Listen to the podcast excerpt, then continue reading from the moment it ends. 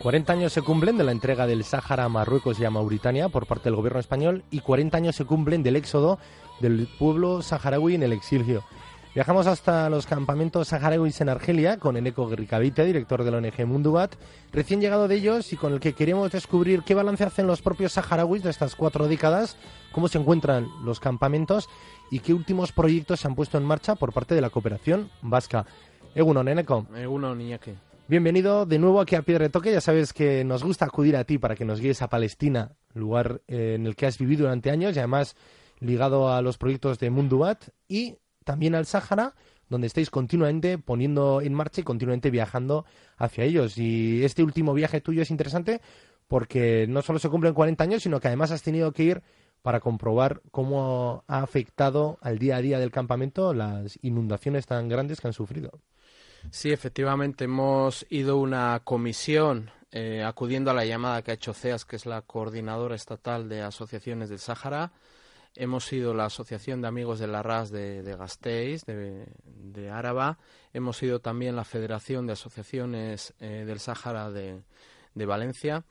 también amigos y amigas de Cataluña que, que, están continuamente en trabajo con la causa saharaui y nosotros como Mundubat. A la vez eh, nos han acompañado eh, un periodista de la agencia EFE y otro periodista de, de Euskadi Ratia, un poquito para visibilizar este conflicto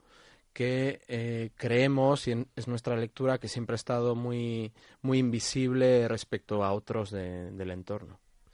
Y si ha estado visible, por lo menos no con la intensidad que se merece, ¿no? ¿Cómo es la vida en esos campamentos y qué ha supuesto ahora cumplir 40 años, cuatro décadas y encima eh, recibir el golpe de estas inundaciones? Sí, la verdad que nos ha sorprendido en primer lugar el ánimo de la gente, a pesar de que efectivamente han eh, sufrido desde hace un mes aproximadamente unas terribles inundaciones en las que de cinco wilayas que componen los campamentos de refugiados saharauis en, en Argelia, en Tinduf, wilaya es cada una de las provincias en las que se dividen los campamentos de refugiados, eh, la destrucción ha sido masiva, especialmente en la wilaya de Dajla, donde el 95% de la infraestructura ha caído. Hay que tener en cuenta que la infraestructura en su generalidad está hecha con adobe y la verdad que se derrite como el chocolate. Es decir, eh, incluso eh, asombrosamente casas eh, que, un día antes estaban totalmente construidas, tras recibir este varapalo de una lluvia fuerte, intensa, pues han desaparecido completamente y casi no dejan ni rastro visible la vivienda. Claro, todo esto hay que tener en cuenta que se trata de población refugiada que no están viviendo en su tierra, es decir, que llevan 40 años viviendo en esta tierra que les presta el gobierno de Argelia, que es, ha sido el primero en socorrerles y en apoyarles en esta difícil circunstancia, y que en ese sentido eh, la vivienda e infraestructura que, tienen pues es muy vulnerable porque a pesar que tiene una organización muy fuerte eh, que están bastante bien organizados en torno al frente polisario eh, bueno no deja de ser eh, infraestructura muy vulnerable y muy muy circunstancial a la espera de su vuelta a su lugar de origen al Sáhara eso es, hablabas de la presencia ¿no? de periodistas dentro de ese viaje. Yo me acuerdo eh, la pieza que elaboró ITV ¿no? en el Teleberry, que también destacaba lo mismo, ¿no? pese a las imágenes de destrucción que impresionaban ¿no? en el desierto, ver eh, tales bolsas de agua y sobre todo el efecto tan negativo cuando a veces pues a veces piensa cuando uno llueve en el desierto hay brotes verdes. Lo que sí que había brotado allí había sido una fuerte solidaridad y se había fortalecido todavía más esos vínculos entre el propio pueblo en el exilio y el día a día en unos campamentos que tanto dependen de la ayuda externa. Sí, así es. Actualmente eh, los campamentos, eh, debido a la catástrofe natural de las lluvias, se calculan las pérdidas. Lo que nos transmitió el primer ministro es que calculan las pérdidas en torno a los 19 millones de euros. Eh, y esto básicamente pues sería para poder fortalecer la infraestructura que hay que rehabilitar. En ese sentido, lo primordial en estos momentos es dotar a las familias saharauis de jaimas, que son las tiendas donde, donde habitualmente residen, duermen, eh, es decir, hacen su vida familiar, por un lado. Y por otro lado, alguna infraestructura más administrativa y, e institucional, como escuelas, como dispensarios de salud, pues también se, ha visto, se han visto dañadas.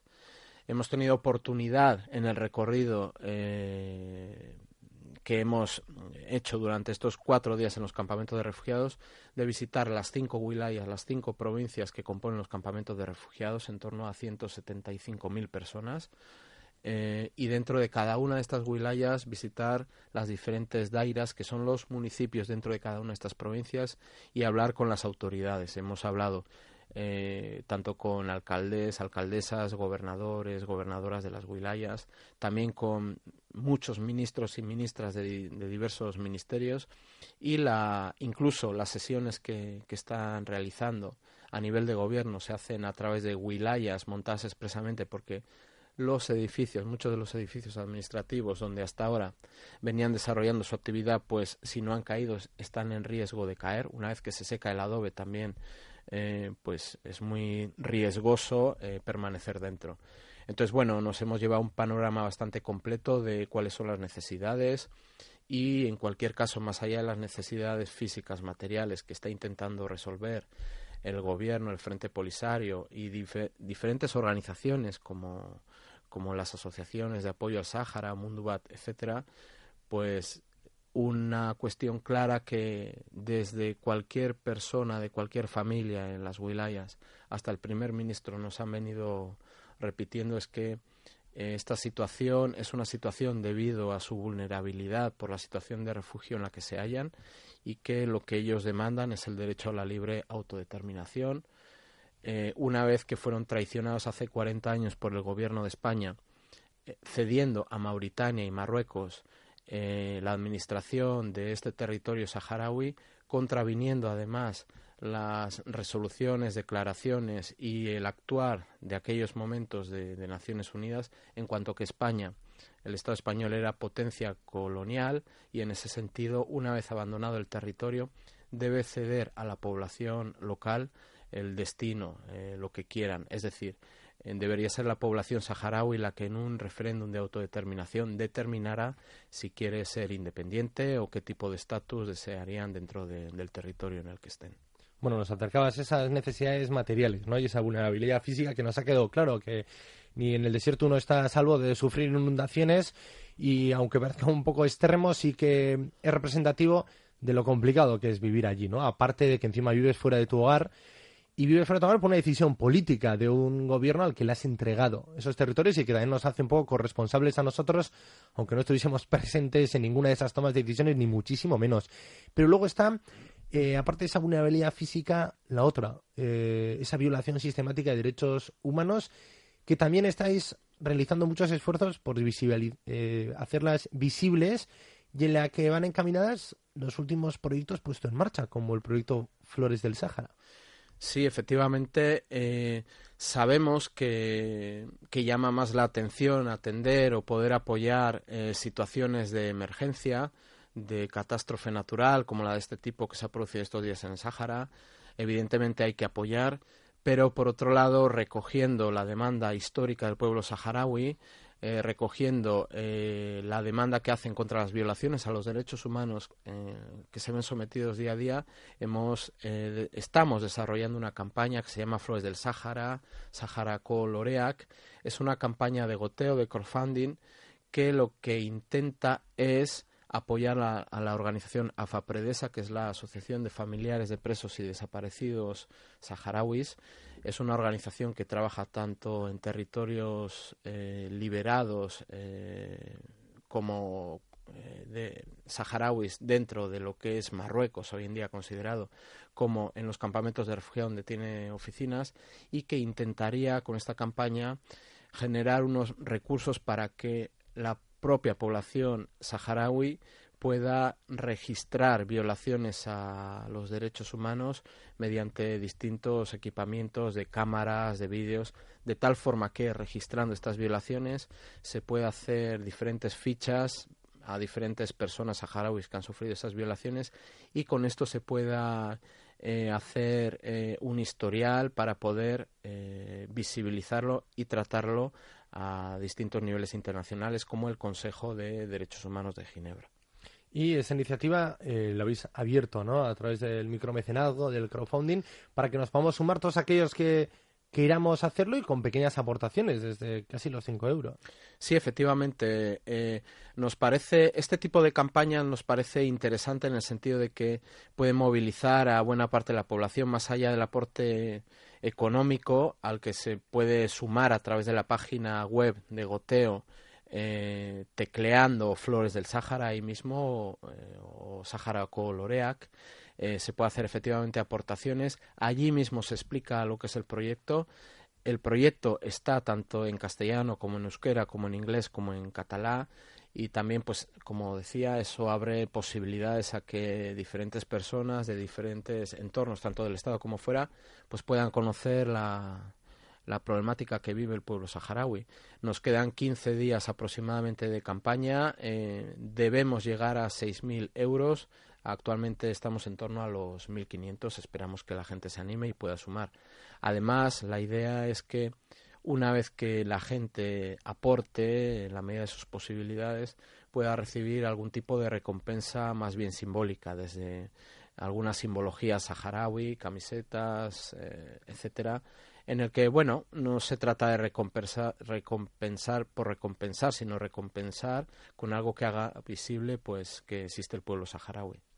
y eh, conseguir lo que hicimos. Eh, dejar de que sea visible esta realidad. Son más de cuatro décadas, pero sigue estando lejos. Y no solo físicamente, sino de nuestro día a día, de la agenda informativa de muchos medios. Mm. Y cuando llega, llega a través de esto, de que ha habido una inundación, pero poco se habla de esa violación sistemática de los desaparecidos y de los presos, que es una población que cada vez es mayor y un número de familiares que cada vez es mayor y que a veces con una cámara de fotos, con una cámara de vídeo, recoger ese testimonio ayuda a seguir todos los cauces legales europeos e internacionales para poner sobre la mesa de que existen estos casos y que hay que actuar cuanto antes. Sí, así es. Hay que tener en cuenta el contexto en el que está, eh, en el que está el, el, pueblo saharaui. O sea que Marruecos, el gobierno de Marruecos se encarga, junto con algunas otras potencias excoloniales o que actualmente forman parte del Consejo eh, de Naciones Unidas, del Consejo Permanente de Naciones Unidas, se encargan de invisibilizar esta causa. Hay que tener en cuenta que Marruecos es un socio estratégico para la Unión Europea, que en aguas de Marruecos, que también serían del Sáhara, en este caso, se pesca, buena parte de la pesca de la Unión Europea viene de ahí. Hay que tener en cuenta que hay otra serie de intereses de, de Europa y del gobierno de Marruecos en territorio saharaui, como son las minas de fosfato,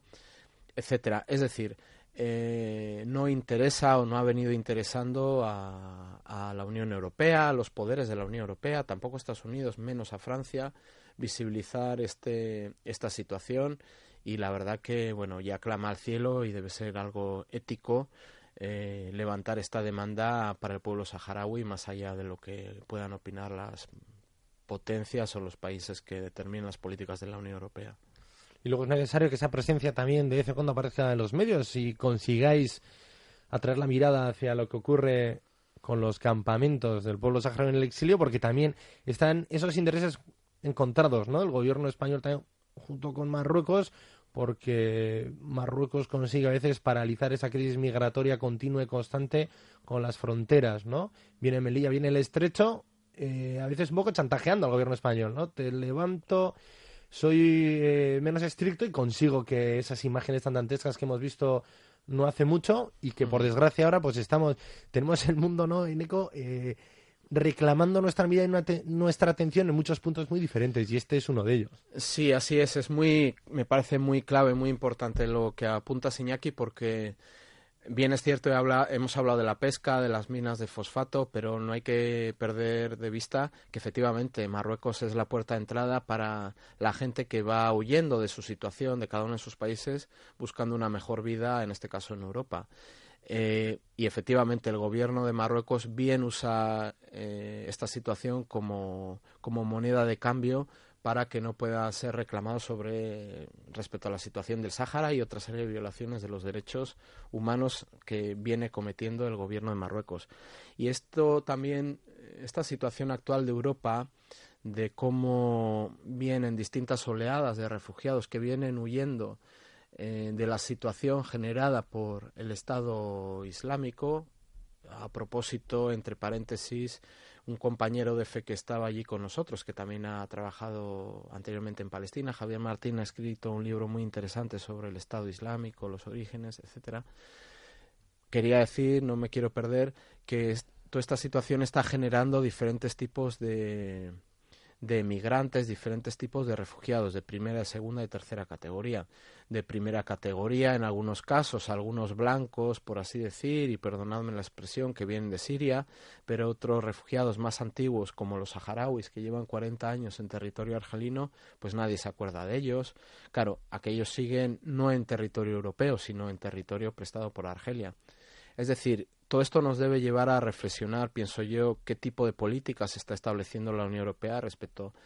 a la situación de, las, de los refugiados y que en última instancia eh, cualquiera de estas situaciones se debe eh, a la injerencia que han venido cometiendo los países de Europa o fuera de Europa en cada uno de estos territorios y luego tras esta injerencia las posteriores políticas que han venido desarrollando sean militares o políticas o o económicas en estos territorios que al final lo que han venido generando es pues la, expulsión de su propia tierra de, de, esta gente. Lo que quiero decir es que eh, somos parte del problema y que deberíamos ser parte de la, de la solución. Y hay un tema bastante paradójico que, que yo creo que hay que persistir en ello, es que mientras la sociedad civil tanto en Euskal Herria como en el Estado español como en Europa en general está por la causa saharaui, más o menos se puede entender. Resulta que los gobiernos eh, que tenemos en la, en la, Unión Europea pues responden más a otra serie de intereses. Entonces ahí hay una paradoja que todavía no, no logramos resolver. Bueno, Nico, pues ahí ya se ve que es un otro conflicto complicado que requiere medidas complejas también para solucionarlo, pero lo que está claro es que uno no puede abandonarlo y mucho menos dejarlo en el olvido o marginarlo. Lo que hay que hacer es visibilizarlo y seguir actuando con pequeñas eh, proyectos o pequeñas aportaciones como la que nos invitas a realizar a través de esta última iniciativa puesta en marcha con Flores del Sáhara. Más información, yo os recomiendo visitar de vez en cuando a mundubat.org, que es lo que hago, y cuando veo que hay algo interesante, que generalmente suele serlo, ya ha pasado tiempo de la última entrevista, pues me pongo en contacto con Eneco para invitarle a que venga aquí, aquí a Piedra de Toque, así que tranquilos, podéis de vez en cuando entrar a mundubat.org y si no, nos escribís a Piedra de Toque que lo traemos a Eneco de nuevo para que nos cuente. Es que ricasco, Eneco. Es que ricasco, Suey.